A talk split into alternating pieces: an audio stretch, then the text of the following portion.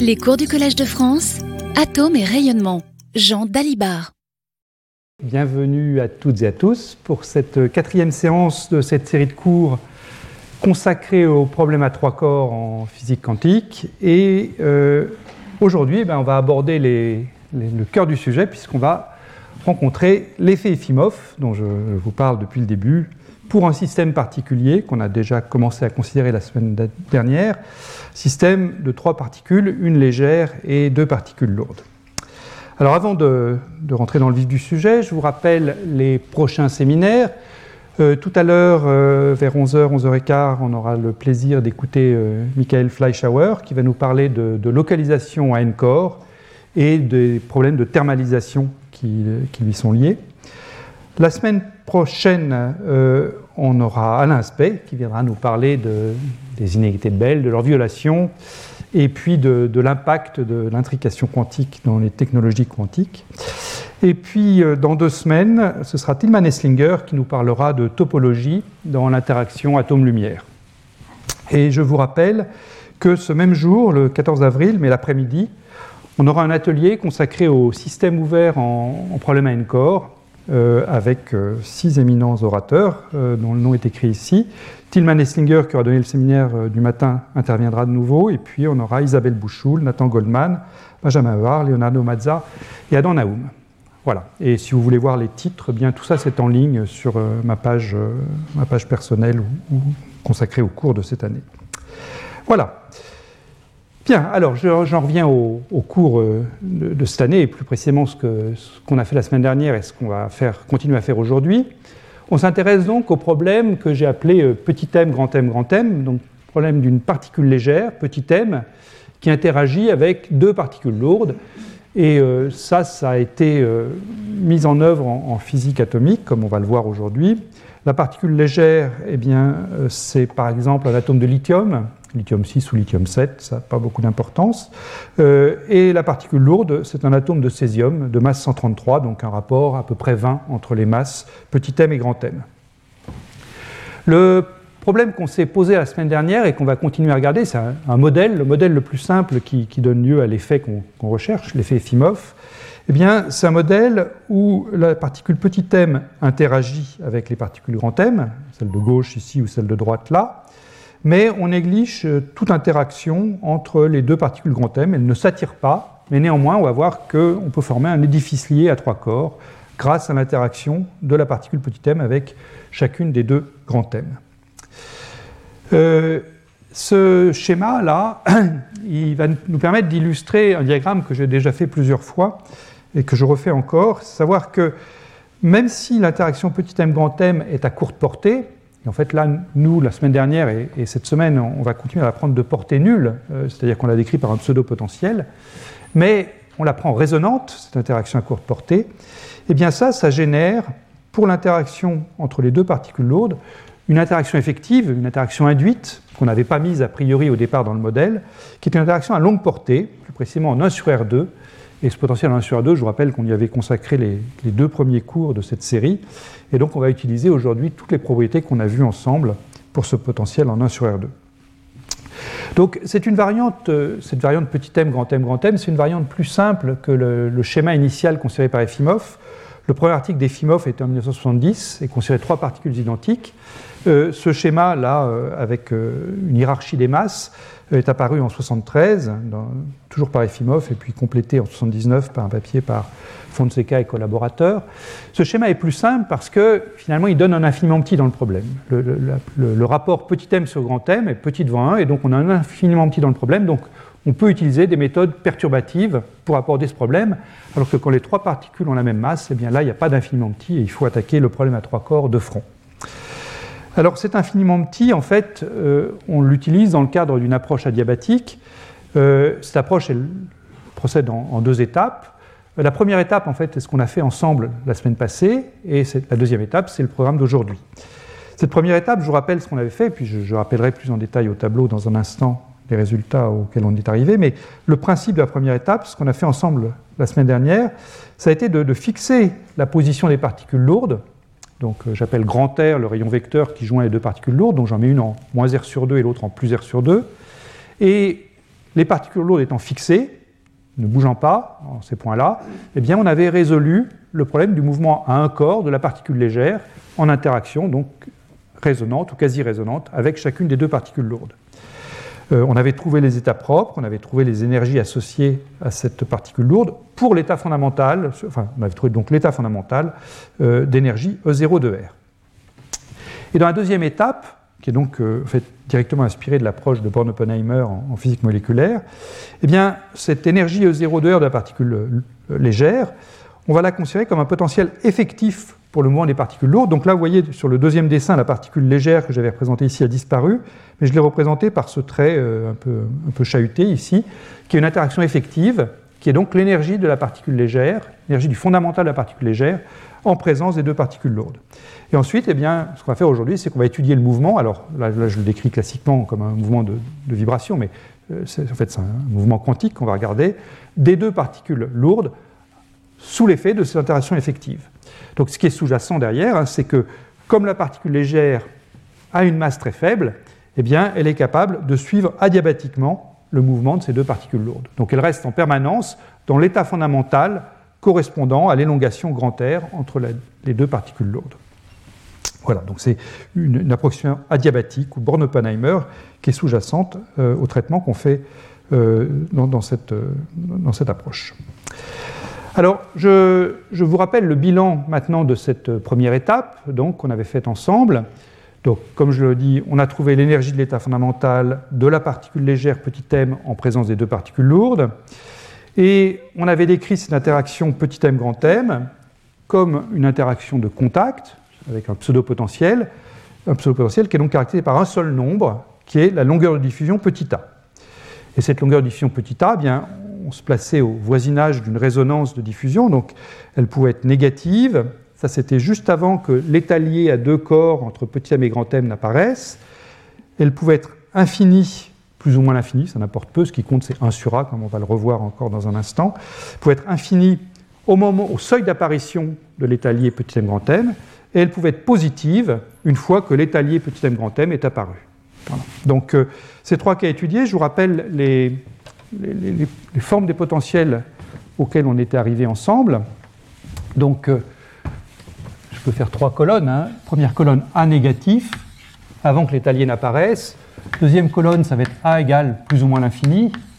Encore une fois, le signe importe peu à ce stade. Et puis, euh, troisième colonne, ça va être A positif. Alors, dans le cas égal A, A plus l'infini, c'était là le, cas le plus, le plus simple finalement, puisque là, ce qu'on avait trouvé pour l'énergie E0 de R de ma particule euh, légère, eh bien c'était un potentiel en 1 sur R2. ce qu'on avait trouvé, c'était un potentiel qui s'écrit moins h bar 2 sur 2m R2, grand R2, avec un, nombre grand oméga 2. Ce nombre grand oméga, je vous rappelle, c'est la, la, solution d'une équation transcendante, oméga exponentielle oméga égale 1. Ce nombre grand oméga, il valait 0, 5, 6, 7. Évidemment, d'autres chiffres, hein, ce n'est pas rationnel. Euh, et donc, euh, oméga 2, bah, euh, c'était 0, 3, 2, 2, et puis d'autres chiffres. Voilà, donc on avait résolu le problème dans le cas infini, on avait trouvé quelque chose de très simple, qui était donc un potentiel en 1 sur R2. dans le cas A négatif, donc toujours grand R ici, et puis E0 de R. Ce qu'on avait trouvé, c'était que le potentiel était rigoureusement nul pour euh, l'état fondamental de la particule légère dès que grand R dépassait A. Là, je vais peut-être mettre une couleur différente juste pour que on voit bien la, superposition des deux. Bon, j'espère que le jaune va être assez différent du blanc. Voilà, donc euh, on avait trouvé que c'était rigoureusement, rigoureusement nul ici.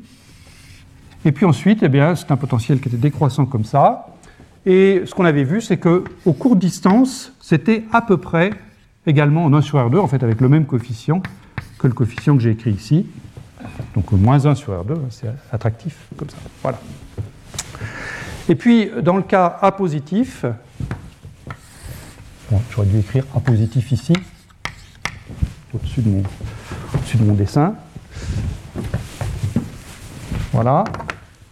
Euh, dans le cas A positif, ce qu'on avait trouvé, c'était un potentiel, bon, avec toujours attractif, hein, grand R ici, E0 de R ici. Alors là, je vous dis qu'il euh, y a un étalier qui existe entre petit m et grand m, donc je vais tracer l'énergie de cet étalier, ici. Ça, c'est donc l'énergie du dimère petit m grand m, qui là existe puisque je suis dans le domaine A positif. Cette énergie, c'est moins h bar 2 sur 2 fois m à 2. Alors le m que je devrais ici mettre, ça devrait être la masse réduite entre la masse petite, la particule légère et la particule lourde, mais comme j'ai supposé que la particule légère était très très avait une masse beaucoup plus faible que la particule lourde, la masse réduite est à peu près égale à la masse de la particule légère, petit m. Et le potentiel qu'on a trouvé, donc, c'est, il a une allure comme ça. Il tend asymptotiquement vers l'énergie du dimère. Euh, à courte distance, on retrouve encore quelque chose qui est de, en moins 1 sur R2 avec toujours le même coefficient que celui qui apparaît ici, qui fait intervenir ce nombre grand oméga. Et puis, la manière dont ça tend, ça se rapproche de la symptote Eudim ici, eh bien là, c'est un potentiel de Yukawa. C'est-à-dire que mon énergie grand E, elle va s'écrire E du dimère, moins, alors j'avais un H bar 2, j'avais un M, j'avais un petit a, et puis j'avais un exponentiel de moins R sur A divisé par R. Je crois qu'il n'y a pas de facteur 2 à cet endroit-là, parce que c'était un carré. Je revérifie. Oui, c'est ça. Voilà. Voilà, donc ça tendait exponentiellement vite vers cette, euh, vers cette limite. Je vous rappelle que cette limite, c'est naturel qu'on la trouve, hein, puisque je cherche l'énergie de la particule légère en présence des deux particules lourdes, mais si mes deux particules lourdes sont infiniment loin l'une de l'autre, eh bien, l'énergie fondamentale du système, c'est que ma particule légère va se lier soit à la particule qui est à ma gauche ici, soit à la particule qui est à ma droite là. Et puis l'énergie euh, totale, bah, c'est l'énergie de celle qui est célibataire au repos, et puis l'énergie du dimère ici, qui est lui aussi au repos. Donc c'est normal que, asymptotiquement, pour l'état fondamental, on retrouve l'énergie du dimère. Ce qui n'était pas forcément évident, c'est qu'on allait y arriver exponentiellement vite via ce potentiel de Yukawa. Voilà, donc ça c'est ce qu'on avait vu ensemble la dernière fois. Et euh, c'est de ça qu'on va repartir aujourd'hui. Alors je vérifie que je n'ai pas d'autre chose à vous donner à ce stade au tableau. Non, c'est bon. Donc là, je vous ai remis les, expressions analytiques des, courbes que j'ai tracées au tableau euh, de manière assez euh, phénoménologique. donc pour égale l'infini, bah ça, il n'y a pas de changement. Hein, c'est le moins oméga 2 sur 2mr2 que j'ai écrit au tableau, avec toujours ce nombre grand oméga. Euh, et puis pour les euh, régimes A négatif ici ou A positif ici, eh bien en fait, la, courbe que j'ai tracée ici en jaune ou ici en blanc, ça fait intervenir une fonction qu'on avait définie ensemble, cette euh, fonction de Lambert. donc je ne rappelle pas sa définition, mais c'est une fonction grand W ici. Et c'est en développant le gros carré qui est là ou ici, qu'on s'était convaincu qu'à courte distance, on retrouvait le potentiel en 1 sur R2, dans les deux cas, A positif et A négatif. Voilà. Mais pour tous les calculs numériques que je vais présenter euh, aujourd'hui, enfin les résultats de calculs numériques, j'ai utilisé cette fonction de Lambert euh, pour, euh, pour les faire. Voilà. Alors le programme pour aujourd'hui, donc ça va être, comme je l'ai dit, de faire la deuxième étape de cette approximation euh, adiabatique, c'est-à-dire chercher les étaliers grand M, grand M pour le potentiel d'interaction induit par la particule euh, légère. Euh, donc je vais prendre un potentiel effectif, V effectif, qui est égal au E0 de R que j'ai tracé au tableau. Mais sachant que j'ai un potentiel qui se comporte comme 1 sur R2 au voisinage de l'origine, je sais que je ne peux pas faire ça froidement, euh, il va se passer le, phénomène de, chute vers le centre qu'on avait vu ensemble dans les deux premiers cours. Donc il faut que je le trompe, ce potentiel ici. Que je le trompe, que je le régularise d'une manière ou d'une autre. Donc moi je vais le faire de la manière la plus simple qui soit, à savoir en mettant un cœur dur. Donc je vais interdire à ma particule de s'approcher à une distance, enfin à mes deux particules lourdes de s'approcher l'une de l'autre à une distance inférieure à une, une valeur que j'ai appelée grand R0 ici, donc quand R0 est là. Et ça, je le fais pour, dans les trois cas, hein, puisque à chaque fois, j'ai un potentiel qui se comporte comme 1 sur R2 au voisinage de l'origine. Pardon, ici, R0. Voilà. Donc je mets un cœur dur. Donc le potentiel que je vais utiliser aujourd'hui, c'est ce potentiel effectif E0 de R partout, sauf euh, juste au voisinage de l'origine, pour éviter cette chute vers le centre. Néanmoins, je garde quand même une partie qui est en 1 sur R2 ici. Hein. Je n'élimine pas tout ce qui est en 1 sur R2. J'élimine juste le, voisinage immédiat de R égale 0 pour éviter une catastrophe. Mes particules grand M, elles, euh, sont identiques. Hein, euh, elles ont la même masse. Donc là, pour les particules grand M, il faut que je, prenne en compte leur nature statistique. Est-ce que ce sont des bosons? Est-ce que ce sont des fermions? Euh, On va considérer deux cas dans, ce cours. Donc soit des bosons, que je prendrai de spin nul ou polarisé. À ce moment-là, je sais que la fonction spatiale devrait être symétrique. C'est-à-dire que quand j'échange mes deux particules grand M, c'est-à-dire quand je change grand R en moins grand R, eh bien, je dois retomber sur mes pieds. Le psi de moins R doit être égal au psi de R. Et si j'ai affaire à des fermions polarisés, donc une fonction de spin qui elle est symétrique, puisque je, les prends le même, état de spin pour les deux fermions, à ce moment-là, la fonction spatiale doit être antisymétrique, et donc psi de moins R doit être égal à moins psi de R. Alors, qu'est-ce que ça implique ça pour notre, pour notre recherche d'état de, propre? Eh bien, deux choses. D'une part, on va tirer parti du fait que le potentiel que je vous propose ici, donc ce E0 de R tronqué, il est invariant par rotation. Hein, il ne dépend que de la distance entre les deux particules lourdes, mais il ne dépend pas de, l'orientation du rayon vecteur. Donc, cette invariance par rotation, on a déjà rencontré plusieurs fois. Hein. elle nous permet de, simplifier le problème en cherchant pas seulement les états propres de Hamiltonien, mais les états propres, communs à l'Hamiltonien et au moment cinétique, plus précisément communs à euh, l'hamiltonien au carré du moment cinétique L2 et à la projection du moment cinétique sur un axe quelconque, on prend l'axe Z, LZ. Et quand on fait ça, bien, j'ai déjà eu l'occasion de le dire, donc là je ne reviens pas en détail, mais euh, ça permet en fait de préciser entièrement la dépendance angulaire des fonctions d'onde. Si je me place en coordonnées sphériques, euh, dire que mon grand psi de R est état propre de L carré et de LZ, ça m'impose finalement comment est-ce qu'il dépend des coordonnées de l'angle θ, l'angle polaire θ et de l'angle azimutal phi. Euh, c'est une harmonique sphérique simplement, y et m, où L et m sont, des entiers. L est un entier naturel, 0, 1, 2, 3, 4, et petit m est un entier relatif qui varie entre moins L, moins L plus 1 jusqu'à plus L. Euh, et puis, euh, je vous rappelle aussi que donc, enfin là, le psi de R lui est, inconnu à ce stade, il va falloir que j'injecte le potentiel pour le trouver. Euh, et je vous rappelle une propriété des harmoniques sphériques qui est importante quand je veux prendre en compte justement la, symétrie de mes fonctions d'onde par échange euh, des deux particules, c'est que quand on change grand R en moins grand R, eh bien, les harmoniques sphériques ont un comportement simple euh, dans cet échange, qui est simplement moins 1 puissance L. Alors, peut-être je peux faire un dessin au tableau pour bien préciser ce que j'entends par là. Donc, si je, prends, si je dessine un, trièdre, voilà, avec mes trois axes X, y et z.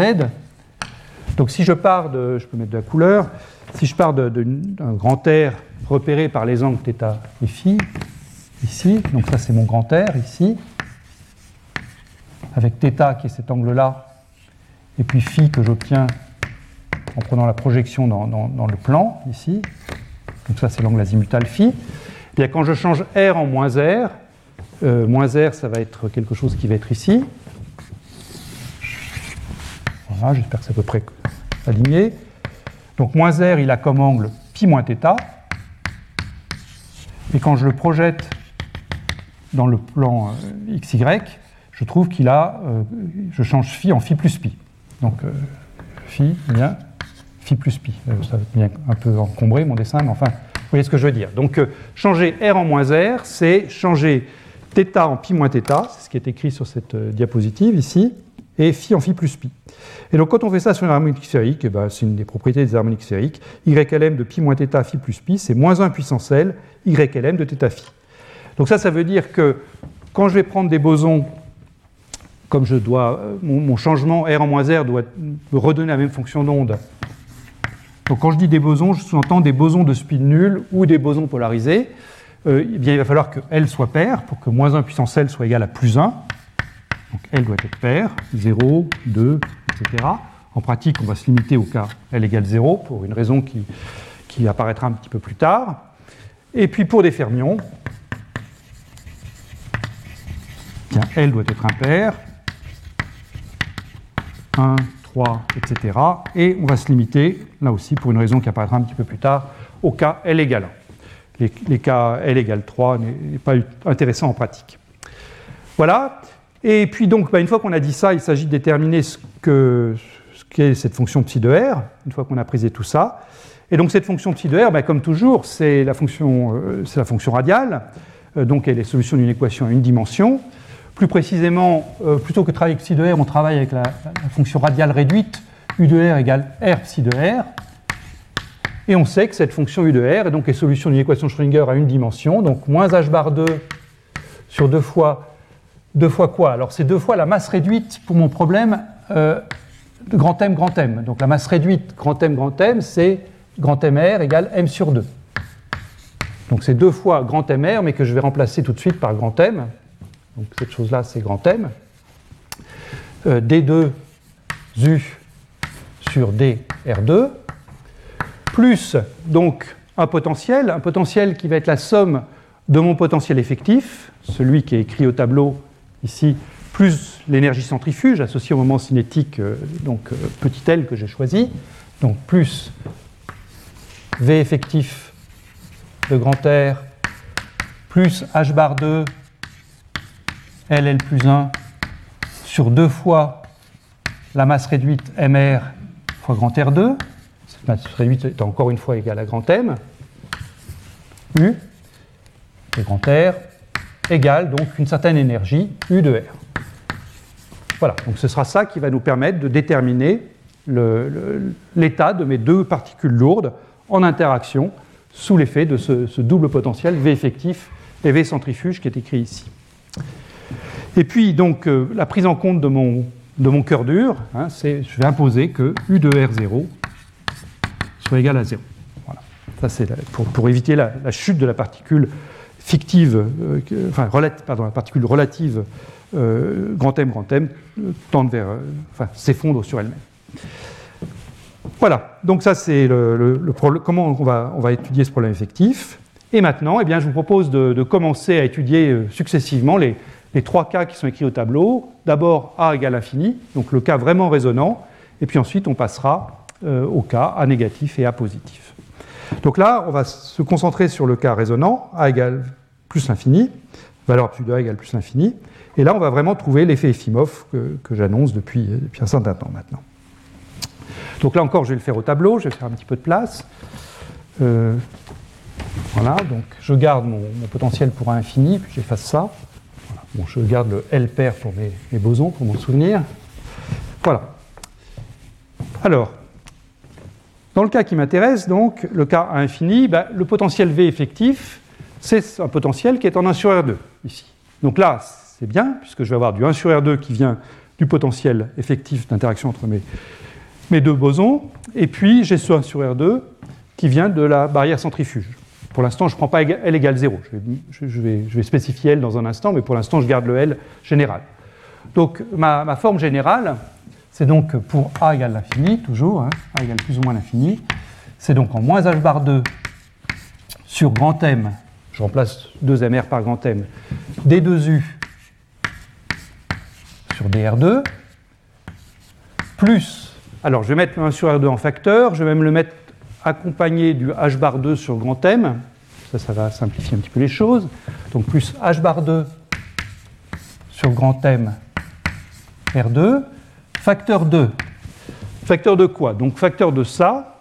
Donc, le h bar 2, je l'ai mis en facteur, j'ai mis grand R2 en facteur. J'ai mis un grand M en facteur, donc il faut que je le réinsère. Et puis j'ai le 2 petit m au dénominateur et le grand oméga 2 au numérateur. Donc j'ai un grand M, que celui que j'ai mis en facteur, que je remets ici, 2 fois petit m, et puis oméga 2. Et ça, c'est avec un signe moins, c'est attractif. Et puis ensuite, eh bien, j'ai le, terme de l'énergie centrifuge. Donc h bar 2 sur mr2, il est mis en facteur. Donc il me reste simplement ici le nombre plus L, L plus 1. Voilà, U égale l'énergie fois U. Ou encore, hein, je vais le mettre sous une forme qui est la forme qu'on avait utilisée euh, abondamment dans les premiers cours. Donc moins, alors d2 sur dr2, je le note U seconde, moins U seconde, plus alpha sur R2, U égale, alors je, me suis débarrassé du grand M sur H bar 2, donc il faut je le mette ici, M sur H bar 2 fois E fois U, comme ça. Et le coefficient alpha, quel est-il? Eh bien, euh, le h bar 2 sur m, je l'ai enlevé, j'ai le sur R2, donc coefficient alpha, c'est simplement l'intérieur du crochet ici, c'est moins m sur 2m oméga 2 plus L, L plus 1. Voilà.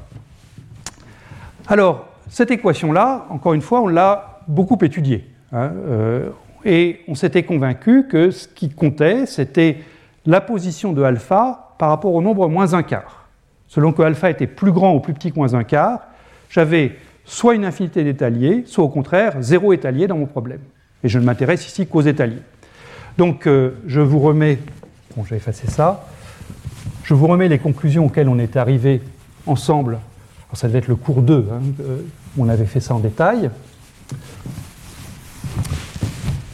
Donc, premier cas, si alpha est plus grand que moins un quart, alors on a trouvé qu'il n'y avait pas d'étalier. Je vous rappelle que j'impose aussi, je ferai toujours écrire les conditions limites, U de R0 égale 0 on avait trouvé qu'il n'y avait pas d'étalier. En revanche, si alpha est plus petit que moins un quart, à ce moment-là, il y a une infinité d'étaliers.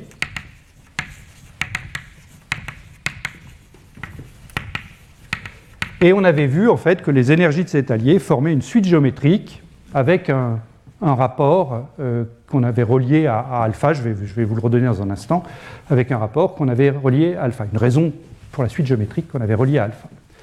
Voilà, donc l'effet Efimov, il est là. Il est quand ce nombre alpha, ici, est plus petit que moins un quart. C'est l'existence d'une infinité d'étaliers.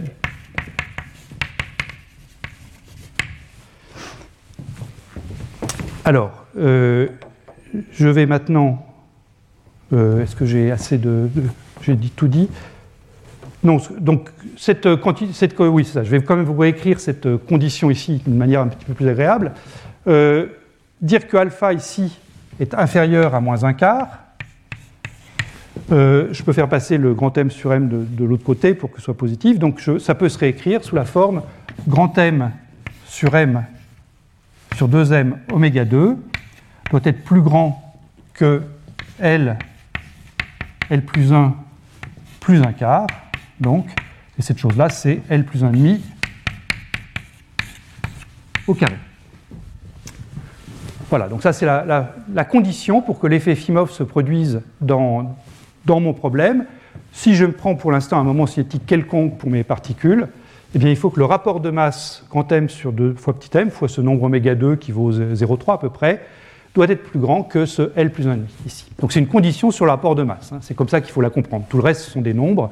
Euh, oméga 2 est un nombre fixé, petit l, bah, c'est le canal de densitique que je choisis.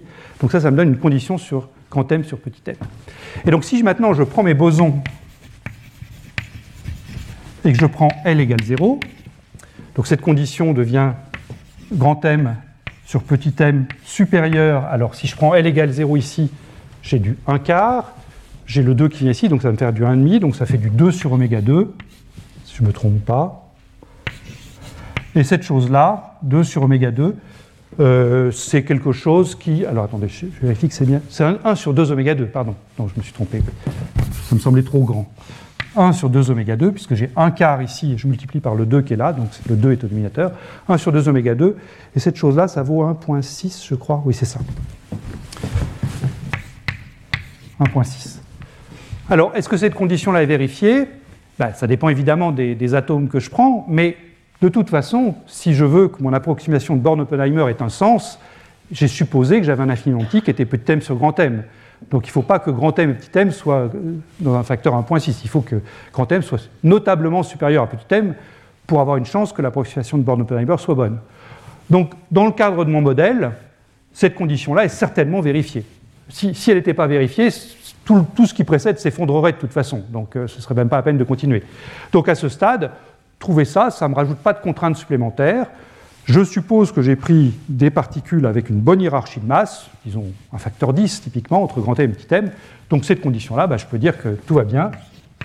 OK, elle est vérifiée, il n'y a, pas de problème. Si elle n'est pas vérifiée, encore une fois, ce n'était pas la peine de prendre euh, cette approche de Born-Oppenheimer, il aurait fallu prendre l'approche initiale d'Efimov et attaquer le problème, le, problème de front à trois corps. Voilà. Donc euh, là, je crois que j'ai dit tout ce que je voulais vous dire à ce stade. Voilà comment on traite ce problème effectif à deux corps dans le cas A infini. Alors qu'est-ce qu'on trouve? Bien, Comme je le disais, euh, on trouve qu'il y a une infinité d'états Si je prends alpha euh, inférieur à moins un quart, euh, et cette infinité d'états forme donc une suite géométrique. Cette suite géométrique, ça veut dire donc que si vous connaissez la position du niveau n, eh bien vous connaissez la position du niveau n plus 1 et n moins 1, puisque vous avez le rapport entre en-1 sur en, c'est simplement lambda 2. Qu'est-ce que c'est que lambda? Alors là, il y a toute une chaîne à faire, hein, je, la mets au tableau pour que vous l'ayez sous les yeux, mais je pars de alpha, donc alpha c'est lui, et en l'occurrence, si je prends alpha égale 0, si je prends L égale 0, alpha c'est simplement moins grand m sur 2 petits m oméga 2. Connaissant alpha, ce qu'on avait vu ensemble, euh, c'est qu'il faut former la quantité racine de alpha plus un quart. C'est un nombre imaginaire pur si alpha est inférieur à moins un quart j'appelle S0 ce nombre, et ensuite le facteur lambda qui va, qui va être le paramètre d'échelle, donner le rapport de, des énergies par exemple, ce nombre lambda, eh c'est simplement exponentiel de pi sur S0. Voilà, donc euh, je vais écrire tout ça au tableau. Donc pour mes bosons, je pars d'un alpha qui vaut donc, écrit là-bas, moins grand m sur deux petits m fois oméga 2. Connaissant alpha, j'en déduis S0 qui est racine de alpha plus un quart. Et donc, comme je suis dans le cas où alpha est inférieur à un quart, ça c'est un nombre imaginaire pur. Et connaissant S0, je fabrique le nombre lambda qui est exponentiel de pi sur S0. Bon, c'est mathématiquement un petit peu ardu à faire, hein, mais aucune, aucune malice derrière tout ça. Euh, je dois avoir fait l'application numérique pour un nom. ce qui m'intéresse, oui, c'est ça. Pour, si je prends un rapport de masse de 20, si je prends grand M sur petit m égale 20, à ce moment-là, S0, ça vaut euh, à peu près I fois 1.7, et le rapport lambda, c'est vaut 6.2. Voilà. Dans, ce qui va suivre, je vais souvent prendre Grand M sur petit m égale 20, parce que là je suis tranquille, l'approximation euh, de Born-Oppenheimer est bonne, j'ai mon bon rapport de masse. Et puis ça correspond à peu près aux, expériences que je vais vous décrire plus tard, qui sont faites avec ce mélange lithium-césium, où le rapport des masses vaut 22, je crois. Voilà. Alors, euh, le paramètre lambda donc, qui, va, qui va rentrer euh, dans, mes équations, hein, il dépend du rapport de masse, bien sûr, c'est ce qui est écrit là-bas. donc, voilà, là, je vous ai mis les valeurs numériques que j'ai écrites au tableau euh, là-bas. Pour un rapport de masse de 20, j'ai lambda égale 6.2. Vous sentez, euh, je pense intuitivement, que si vous voulez faire des expériences et, voir cette, succession de niveaux, là, ben, vous avez intérêt à ce qu'ils soient assez proches les uns des autres. Hein. Vous ne voulez pas avoir des, niveaux trop espacés, parce sinon c'est difficile de détecter beaucoup de, beaucoup de niveaux s'il y a des, des ordres de grandeur entre les deux niveaux successifs. Donc on veut que lambda soit le plus proche possible de 1, ce qui veut dire qu'il faut aller chercher des rapports de masse les plus grands possibles. Euh, vous voyez, à 20, bah, j'ai ce rapport de masse qui vaut 6.2, donc le rapport des énergies lambda 2 sera déjà de l'ordre de 38. Si jamais je ne prenais pas 20, mais si je prenais 5 par exemple, bon déjà l'approximation de Born-Oppenheimer ne serait pas très bonne, mais là j'aurai un lambda qui vaut 60, donc un lambda 2 qui vaudrait 3600, et là, ce sera vraiment très très difficile de voir des, successions de niveaux. Donc on a intérêt à aller vers des, situations où j'ai une hiérarchie de masse très marquée. Voilà. Alors, un mot sur euh, les fermions polarisés, toujours dans le cas A égale l'infini, hein, j'aurais peut-être dû l'écrire ici, A égale plus ou moins l'infini. Euh, des fermions polarisés, toujours dans le cas A égale plus ou moins l'infini. Donc, comme je vous le disais, pour des fermions, il faut que je prenne un anciétique 1 ou 3 ou 5, etc., pour avoir cette fonction antisymétrique. Euh, la condition qui est écrite ici, alpha inférieur à moins un quart, ou si vous préférez cette condition-là, euh, quand je prenais L égale 0, bah, ça, donnait un petit nombre. Dès que je prends L égale 1, ça va être nettement plus grand, puisque je vais remplacer mon 1 quart ici par 1 plus 1 quart, c'est-à-dire 3,5 au carré, donc par 9 quarts. Donc la, condition ici va être 9 fois plus difficile à remplir, puisqu'au lieu d'avoir un quart, j'ai 9 quarts. Euh, ce qui veut dire, quand vous faites l'application numérique, qu'il faut aller vers des rapports de masse, euh, si vous suivez la pression de Born-Oppenheimer, de l'ordre de 14. C'est 14.0, et puis après il y a des chiffres après ça. Euh, le résultat exact, quand on ne prend pas la pression de Born-Oppenheimer, mais quand on, traite le, problème numériquement, le problème à trois corps numériquement, on ne trouve pas 14, on trouve 13.6. Bon, ça veut juste dire que la pression de Born-Oppenheimer est bonne, hein, à quelques pourcents près. Donc ça, ça veut dire que, autant pour des bosons, c'était facile de la satisfaire, cette, relation, pour des fermions, euh, va falloir aller travailler. Hein. C'est-à-dire que le principe de Paoli euh, fait que les, mes deux particules lourdes n'ont pas du tout envie de se rapprocher l'une de l'autre. Euh, et donc, pour contrebalancer ce principe de Paoli, il faut que la force du potentiel en 1 sur R2, son coefficient ici, soit, soit considérablement plus grand que pour des bosons, pour accepter de malgré tout former un étalier de ces, de ces deux fermions. Alors, euh, je vais vous décrire tout à l'heure des expériences faites avec des bosons. Pour des fermions, ça n'a pas été testé encore, cette, euh, prédiction-là. Euh, il y a un couple qui est prometteur, c'est le couple lithium-6, ytterbium 171. Ytterbium 171 est un fermion. Et donc, a priori, on devrait pouvoir former des trimères lithium, ytterbium, ytterbium. mais encore une fois, il n'y a pas eu d'expérience faite là-dessus. Et puis, c'est le moment pour moi de vous expliquer pourquoi est-ce que je n'ai pas considéré les L égale 2 pour des, bosons ou les L égale 3 pour des fermions. Bah, si je prends par exemple le L égale 3 pour des fermions au lieu de L égale 1, donc si je dis bah, qu'est-ce qui se passe dans un canal de manciétique plus élevé, là à ce moment-là, le rapport des masses que vous trouvez pour L égale 3, à cause de ce, de L carré qui intervient ici, bah, ça va encore être plus difficile que pour L égale 1, 9 fois plus difficile à peu près. Et donc, euh, au lieu du, du 14 que vous trouviez pour L égale 1 ici, eh bien, vous tombez sur 76.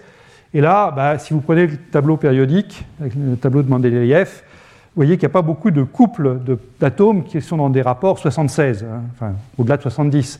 La seule option, ce serait de prendre pour petit m l'atome d'hydrogène, m égale 1. À ce moment-là, il y a des possibilités. Mais l'atome d'hydrogène n'est pas très facile à manipuler dans des gaz d'atomes froids parce que ce n'est pas des bonnes longueurs d'onde. Hein. Donc, euh, du coup, il faut aller vers des atomes petit m plus lourd, mais si vous multipliez la masse, ne serait-ce que pour l'hélium, si vous multipliez la masse de l'hélium, donc 4 par 76, ben vous tombez sur des éléments lourds qui n'existent pas, euh, au moins pas au laboratoire. Donc euh, euh, il n'y a, pas de moyen de, satisfaire ce canal pour L égale 3. Voilà, donc c'est pour ça qu'on se restreint au premier canaux de monocytique disponible, 0 pour les bosons et 1 pour les fermions. Bien. Alors, Maintenant, j'aimerais discuter euh, ce qui se passe autour de la résonance. Euh, d'abord pour un négatif et puis ensuite pour un positif. Alors prenons un négatif déjà pour commencer. Donc le potentiel, bah, il est encore au tableau ici. C'est un potentiel qui est clairement de portée finie puisqu'il est à support compact en fait. Il est, il est nul en dehors d'un intervalle R0 fois petit a, il est nul, strictement nul en dehors de cet intervalle. Donc pour un potentiel comme ça, on sait que le nombre d'étaliers est forcément fini. Je ne vais pas avoir un nombre infini d'étaliers dans un potentiel qui est à support borné, comme ça. Donc contrairement au cas A plus infini où j'avais un nombre infini d'étaliers, c'était l'effet Efimov, dans le cas d'un potentiel de portée finie, j'ai un nombre fini d'étaliers. Et ce nombre d'étaliers, ben là j'en ai dessiné trois hein, dans ce potentiel, il dépend donc de deux paramètres sans dimension, le premier, bah, c'est le rapport de masse, grand M sur petit m.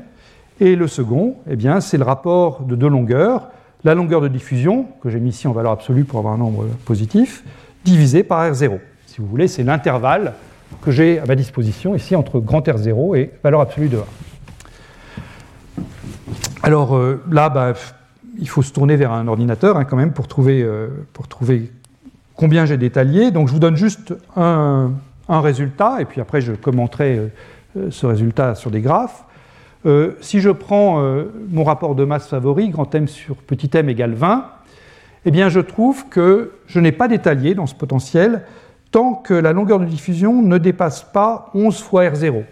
Donc il faut que j'ai au moins un ordre de grandeur, 10, 10, 11, un ordre de grandeur, entre R0 et A pour voir le premier étalier apparaître dans ce potentiel.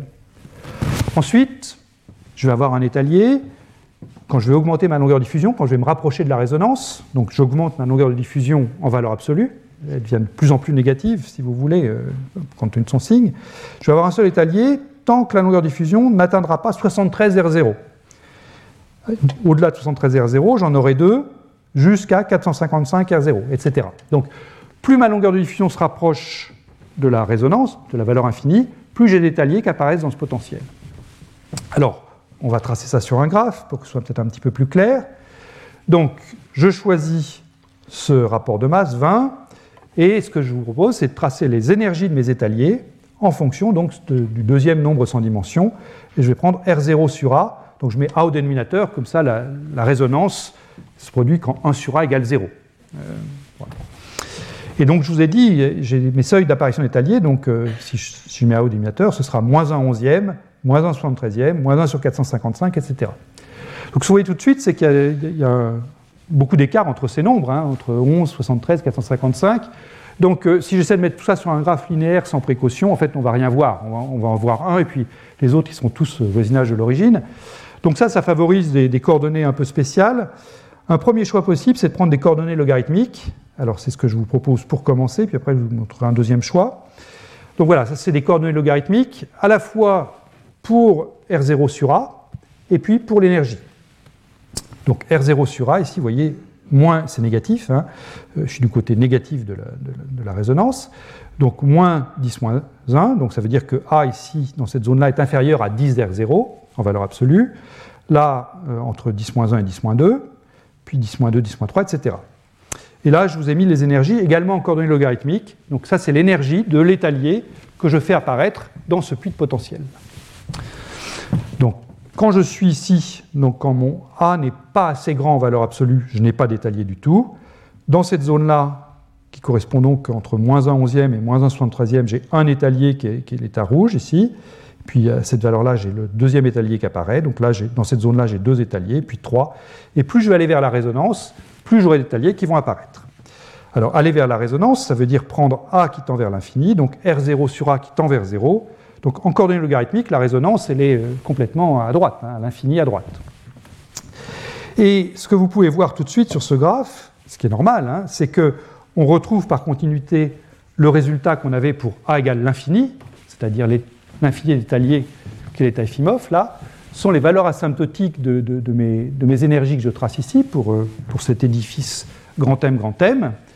Ce que vous avez ici, ce sont les états qu'on avait, euh, les états d'Efimov, avec un rapport lambda carré entre l'énergie du n égale 0 et du n égale 1, lambda carré du n égale 1, du n égale 2, et puis j'en aurai comme ça une, de plus en plus qui vont apparaître au fur et à mesure où je vais euh, rapprocher R0 sur A de, 0, et donc je retrouve bien quand A est infini, c'est-à-dire euh, infiniment loin vers la droite de, de, ce diagramme, je retrouve bien ma séquence infinie d'états d'Efimov. Donc il y a bien continuité entre ce qui se passe pour A négatif et A égale l'infini. Donc cette euh, série géométrique, là, enfin cette suite géométrique, pas série, géométrique, ben, on la comprend bien. Une chose que vous voyez peut-être, et que je vais vous démontrer, c'est qu'il y a aussi une relation remarquable entre les points d'apparition de mes trimères successifs ici. Euh, si vous êtes euh, habile en calcul mental, vous avez peut-être remarqué que les nombres que je vous ai donnés, là, les 11, 73, 455, eh bien, ils sont dans un rapport à peu près lambda. Lambda, c'est celui qui est toujours écrit là-bas. Hein. C'est comme j'ai pris grand M sur petit m égale 20, c'est le 6.2 que j'ai écrit ici. Eh bien, ils sont dans un rapport lambda ici, et ça, c'est remarquable. Euh, le rapport lambda 2 qui est là, on pouvait s'y attendre par continuité, mais celui-là, a priori, on ne pouvait pas le pressentir. Donc, il va s'agir d'expliquer ça maintenant. Alors, avant de le faire, je vous donne euh, une deuxième représentation graphique possible que moi, personnellement, je préfère, euh, qui est une représentation où on garde des coordonnées linéaires, mais au lieu de tracer vraiment les quantités qui nous intéressent, à savoir 1 sur A et puis l'énergie, eh bien, on va tracer des, racines carrées ou des racines quatrièmes de ces quantités, histoire d'avoir, de les compacter un petit peu. Donc euh, plutôt que de tracer un sur A, on va mettre 1 sur racine de A. Alors comme A est négatif, il faut faire attention, on va prendre racine de valeur absolue de A. Et puis pour se souvenir que c'est quand même négatif, eh bien, on met un moins 1 au numérateur. Et pour l'énergie, eh on va carrément prendre la puissance 1 quart de l'énergie. Donc je vais tracer moins valeur absolue de l'énergie à la puissance 1 quart. Alors quand on fait ça, ça resserre quand même pas mal tous nos graphes. Et donc exactement les mêmes données que sur le, graphe en coordonnées logarithmiques précédentes. Voilà comment il se met. Et la raison pour laquelle je préfère ces coordonnées-là, c'est que du coup, là, on voit vraiment où se situe la résonance. La résonance, elle est pour A égale l'infini, donc 1 sur égale 0. Donc la résonance, c'est cet axe-là, vertical. Et puis l'énergie nulle, eh bien, elle est aussi représentée sur le graphe, elle n'est pas repoussée euh, au plafond, euh, elle est ici. Euh, voilà, donc comme ça, on retrouve, nos petits. Et puis bah, les, les, points que je vous signalais tout à l'heure pour l'apparition du premier étalier ici, du deuxième étalier, eh on les retrouve simplement au lieu d'avoir un onzième, un soixante-treizième, on a un sur racine de 11, un sur racine de 73, etc. Voilà. Donc, euh, à partir de maintenant, je vais plutôt utiliser ce système de coordonnées-là que le système de coordonnées logarithmiques qui, comme je, comme je, vous le disais, nous permet de voir les axes qui sont intéressants, l'axe 1 euh, sur A égale 0, la résonance ici, et l'énergie nulle là. Donc, comme je disais, ici on retrouve le rapport. Donc, euh, comme j'ai pris la puissance quatrième de l'énergie et que mes niveaux sont lambda 2, normalement, euh, facteur d'échelle lambda 2, quand je prends la puissance 1 quart, je trouve lambda puissance 1,5. Et comme je vous annonce ici un facteur lambda dans les longueurs de diffusion, eh bien quand je prends la racine carrée de lambda ici, j'ai encore lambda puissance 1,5. Et je me retrouve avec un graphe qui est remarquable, hein, un, ou, un graphe où mes énergies semblent former à peu près des arcs de cercle. Ce n'est pas exactement des arcs de cercle, mais semblent former à peu près des arcs de cercle. Et ce que vous pressentez, c'est qu'en fait, ces arcs de cercle sont tous homothétiques les uns des autres, avec ce facteur, compte tenu du choix des coordonnées, euh, lambda puissance 1,5. Et c'est ça que j'aimerais qu'on montre ensemble maintenant. Voilà. Alors plus précisément, ce que j'aimerais faire, c'est donc montrer cette relation générale que, une fois que je connais l'énergie de l'étalier n-1, donc par exemple la courbe orange ici, En-1 de A, eh bien je peux en déduire l'énergie du suivant, de la courbe bleue ici, En de A, parce qu'on a une relation très simple qui est que En-1 de A sur lambda, c'est-à-dire si je fais un changement d'échelle de, euh, A du paramètre lambda qui est toujours le même, hein, celui qui est écrit au tableau là-bas, eh bien ça revient à faire un changement d'échelle de l'énergie par un facteur lambda 2. Alors, je vous propose de montrer cette relation qui est vraiment centrale parce que euh, ça montre que l'universalité des FIMOF, elle n'est pas valable seulement à résonance, mais elle reste valable quand je m'écarte de résonance, ici du côté A négatif, mais ce, sera, ce que je vous dis là sera également vrai du côté A positif. Alors, euh, un effaceur, voilà. Et donc, essayons de montrer cette loi d'échelle générale. Le fait que je peux déterminer un, arc de cercle, ou quasi-arc de cercle, de enfin, déterminer le n plus unième en fonction du nème. je vais peut-être effacer ce graphe-là et puis le refaire en plus grand pour que ce soit plus clair. Voilà, donc je repars de mon de mon graphe.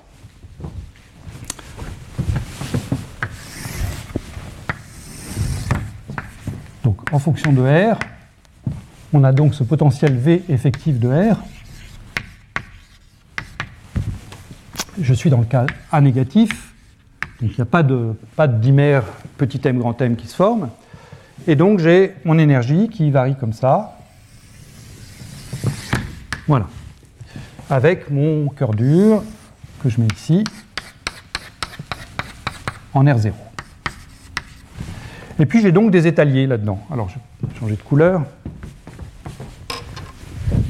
J'ai l'état fondamental qui, comme on le sait, n'a pas de nœud, donc il est nul en R0, et puis il va être comme ça. Puis je vais avoir un premier état excité qui va être. Alors, je vais, tracer mes, états non pas en fonction de log de R, non pas en fonction de R, mais en fonction de log de R. Euh, ça, c'est quelque chose qu'on avait vu ensemble dans, dans le cours 1 euh, ou 2, que en fait, les, les, états liés dans le potentiel en, 1 sur R2, puisque je vous rappelle que ça, ça ressemble à du 1 sur R2, au moins au voyage de l'origine, eh bien, c'est quasiment des, sinusoïdes si je trace en fonction de log de R et pas de R. Donc je vais les tracer en fonction de log de R et à ce moment-là, eh bien, je peux les, tracer simplement. Ça, ça va, lui, il va ressembler à ça. Et puis le suivant, il va ressembler quelque chose comme ça, etc. Avec des périodes qui, sont à ce moment-là presque toujours la même, jusqu'à ce que le potentiel commence à différer de 1 sur R2. Mais tant que mon potentiel est à peu près en 1 sur R2, eh bien je sais que j'ai cette, euh, variation simple pour mes états. Et euh, plus précisément, euh, je sais que si j'ai un nœud au point R0 ici, eh bien je sais que pour mon premier état excité, par exemple, ce nœud-là, il sera à peu près en lambda fois R0. Où lambda, c'est toujours le même, hein, c'est le paramètre là-bas que je déduis du, potentiel en 1 sur R2. Voilà, et puis lui, bah, pareil, il aura un nœud au même endroit, et puis ce nœud-là, il sera en, lambda carré R0, etc.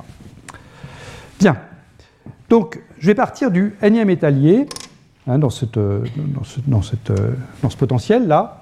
Donc, je pars de un état UN de grand R, et je mets explicitement la dépendance en petit a, puisque je vais devoir faire un changement d'échelle sur petit a. Donc UN de R de A, par définition, il est solution de mon équation différentielle. Alors, euh, je l'écris. Euh, oui. Euh, il est solution de mon équation différentielle. Moins h bar 2 sur grand M, c'est deux fois la masse réduite toujours, hein, D2 UN sur DR2, plus V effectif de grand R et de petit a. Là encore, je mets la dépendance explicite en petit a pour, euh, pour m'en souvenir. UN de R A égale EN de A fois UN de RA. Voilà. Bien, donc ça c'est voilà, si je prends l'état, mon état ici, donc ça, celui-là, c'est le n égale 0, hein, celui-là, c'est le n égale 1, celui-là, c'est le n égale 2. Donc, par exemple, ce, que, je vous ai écrit là, c'est pour le n égale 2. Et ce que je vous propose, c'est de considérer maintenant un état, enfin, une fonction v de r, que je vais définir comme, euh, alors que, je l'écrive bien, un de lambda R euh. C'est-à-dire que je prends la fonction un qui est écrite ici et je lui fais une homothétie lambda R. Qu'est-ce que je vais pouvoir dire de cette fonction V de R? Alors, un, lui, il a n nœuds. Hein? Un a n nœuds. C'est-à-dire que l'état U0, l'état fondamental, n'a pas de nœud. L'état n égale 1 a un nœud qui est celui-ci, n égale 2 en a 2, etc. Bien. Et je sais que le premier nœud de un, il est, comme j'ai dit, en lambda fois R0.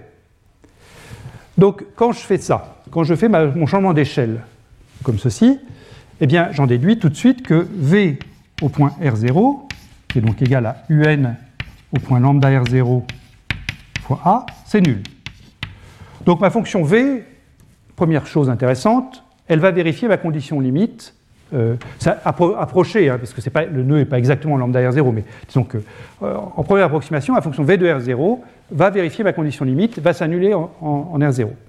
Plus précisément, qu'est-ce que ça veut dire de faire ce changement-là?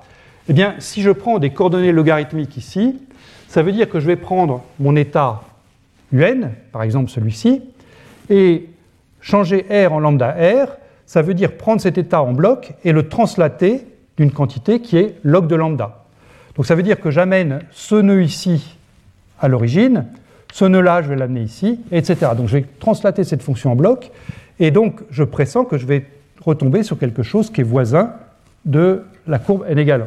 Donc c'est ça que je vais essayer de vous montrer, c'est que la fonction v de r, en fait, est éligible comme état propre de mon problème, mais avec, avec un a différent, pour un nombre quantique diminué d'une unité.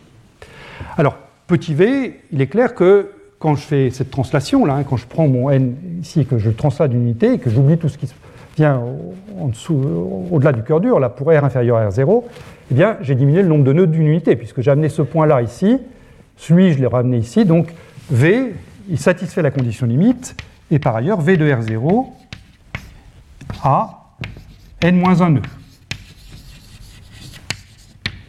Donc euh, il est éligible en tant que, fonction pour un-1, et maintenant il s'agit de préciser de quelle équation il s'agit. Alors pour ça, j'ai besoin de place. Si je prends l'équation qui me sert à définir un, celle que j'ai écrite là, et si je remplace partout r par lambda r, qu'est-ce qui se passe? Donc quand je fais la substitution r lambda r, eh bien le terme déjà en d2 sur dr2 lui, il va être affecté, D2 sur DR2, il va prendre en 1 sur lambda 2 en, préfacteur, D2 sur DR2. Pas de surprise. Qu'est-ce que je peux dire maintenant du V effectif? Qu'est-ce que je peux dire du V effectif quand je remplace partout R par lambda R dans cette équation? Qu'est-ce que je peux dire de V effectif de lambda R fois A? Alors V effectif, je l'ai écrit là-haut, donc ça tombe bien. Donc V effectif de lambda R fois A, c'est donc moins H bar 2 sur 2m, 1 sur valeur absolue de A, plus ma fonction de lambda R, W, de et puissance, donc c'est plus grand R sur valeur absolue de A, divisé par grand, par grand R. Alors, pardon, je remplace R par lambda R, donc il faut que je mette un lambda ici, puis un lambda R là. Et tout ça est au carré. Alors, que je vais faire, c'est que, comme j'ai vu apparaître ce lambda ici, je vais sortir le lambda du crochet, donc j'ai un moins h bar 2 sur 2m,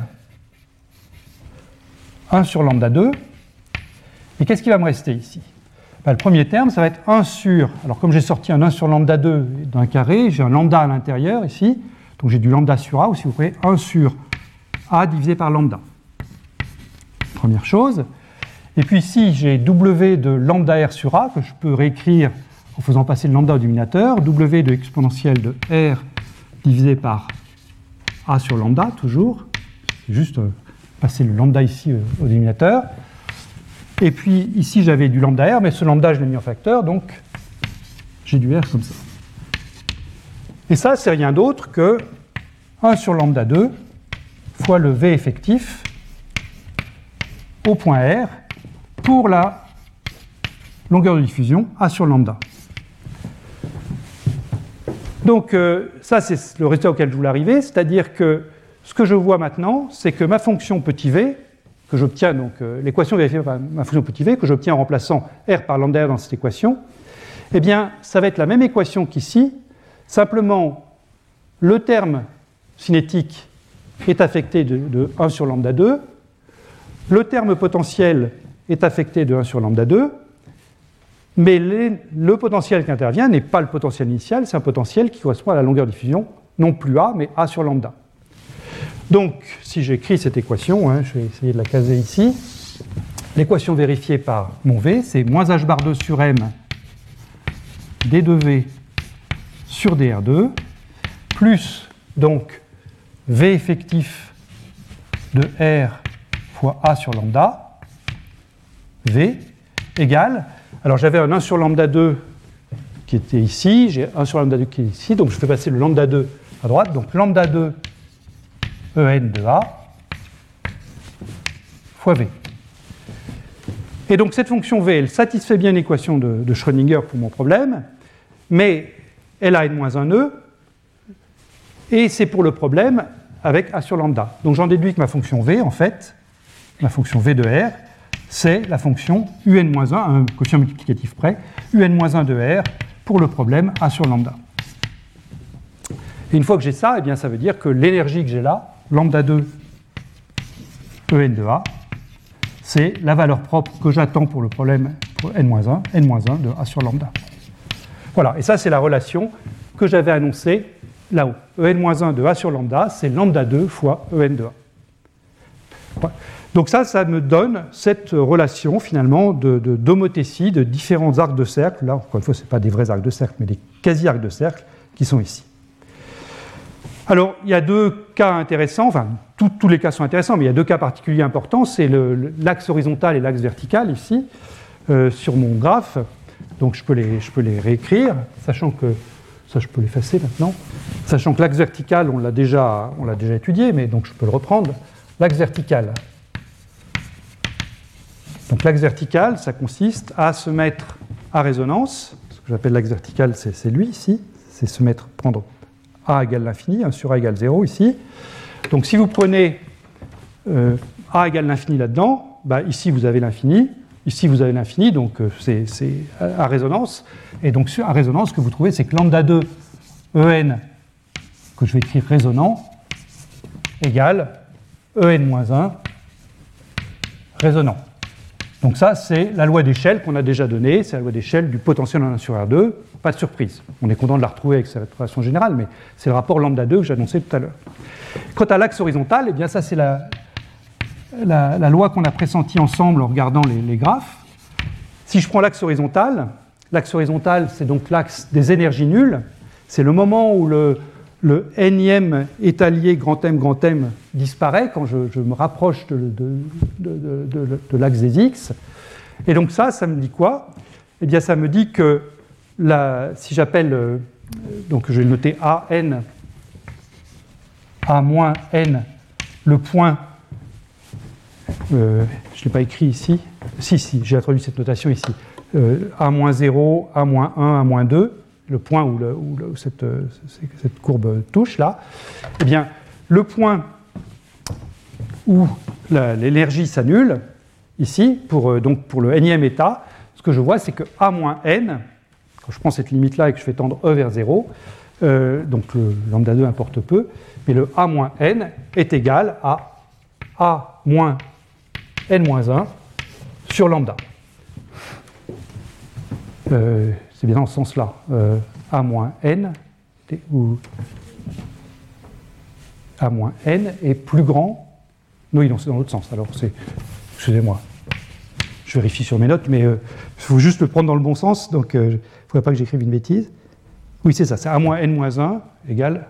Oui, oui, donc c'est ce que j'ai écrit là. a moins n est égal à a moins n moins 1 fois lambda. a moins n est plus grand que a moins n moins 1. Voilà, donc euh, avec cette relation-là, eh bien, on a comme ça, euh, on peut déduire des, relations marquables, mais vous pouvez en établir d'autres si vous prenez n'importe quel rayon vecteur comme ceci. Bien, alors on peut la tester, cette symétrie d'échelle, hein, plus quantitativement. Donc ici, ce que j'ai fait, c'est que j'ai repris toutes, mes quasi-arcs de cercle ici, et puis je les ai mis ensemble, simplement en faisant la loi d'échelle, donc en, lambda puissance n sur les longueurs diffusion, lambda puissance 2n sur les énergies.